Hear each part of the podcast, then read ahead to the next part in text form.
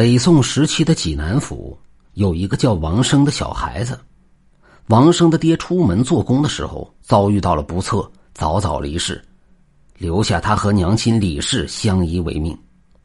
李氏是又当爹又当娘，好不容易将他抚养长大。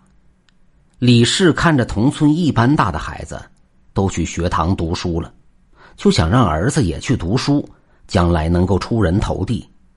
于是李氏拿出家里的积蓄，将他送到了学堂。学堂离村子不算太远，不过要趟过一条小河。李氏因为家里的活多，只是送了王生十几日，之后都是王生自己趟河去上学，真是应了穷人家的孩子早当家的老话。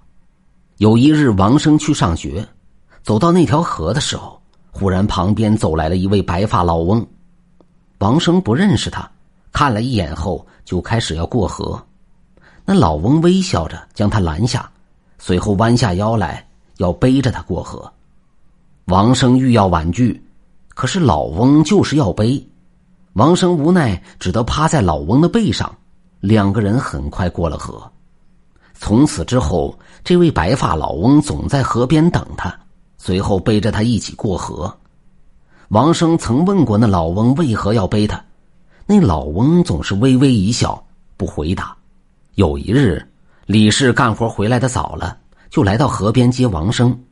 走近后，他发现一位老翁正在背着儿子过河。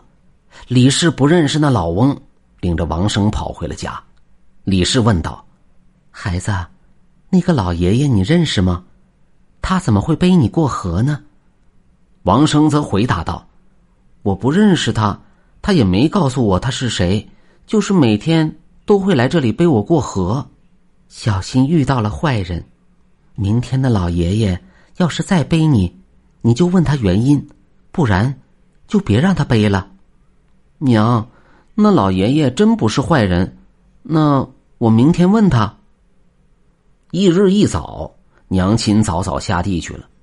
王生走到河边时，那位老翁就站在那里。老翁和以往一样，弯下腰等着王生。王生开口问道：“老爷爷，你今日必须要告诉我其中的原因，不然我就自己趟水过河了。”老翁闻言吓得不行，赶忙走过来说道：“哎呦，千万使不得，不然我可就要挨批了。你呀，本是龙骨，将来有大好前程，你是要做皇上的人呢。”所以，天神派我下来照顾你的。王生一听是皇上，自己都被吓住了。回到家里以后，王生便将老翁说的话说给了娘亲。娘亲一听是乐开了花了，苦日子终于要熬到头了。得知儿子是未来的皇帝，李氏的腰杆子也渐渐硬了，对于村民们的一些话便开始挑剔了。有一次。村里的王婶子说了几句闲话，李氏不爱听了。回到家里，拿着筷子，一边敲着灶台，一边大骂王婶子不是好东西。等儿子当了皇帝，一定要将王家砍头。当天夜里，灶王爷害怕了，连夜回到天上，将此事就汇报给了天神。天神一听发怒了，这还得了？就冲李氏这脾气！也不能让王生当上皇上，你们几个敢去凡间，把王生的龙骨给抽了。天兵领命后就去了凡间，王生正在酣睡，忽然就觉得身体疼痛不已，似乎被抽走了筋骨一般。一日一早，王生起来后觉得浑身难受，李氏将他送到小河边上，却没有看见之前那位老翁。此后一连几日，那位白发老翁都没有再来过。后来王生并没有成为皇上，李氏要做皇太后的梦也破灭了，王婶子家安全了。王生长大后做了一位郎中，因为看得准十里八乡的人都会来找他瞧病。王生经常在想：老翁不是说我是皇帝的命吗？为啥我现在做了郎中？我到底是谁呢？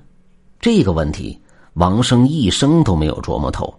后来他干脆就不再想了，一心学医，后来成了当地的一名神医。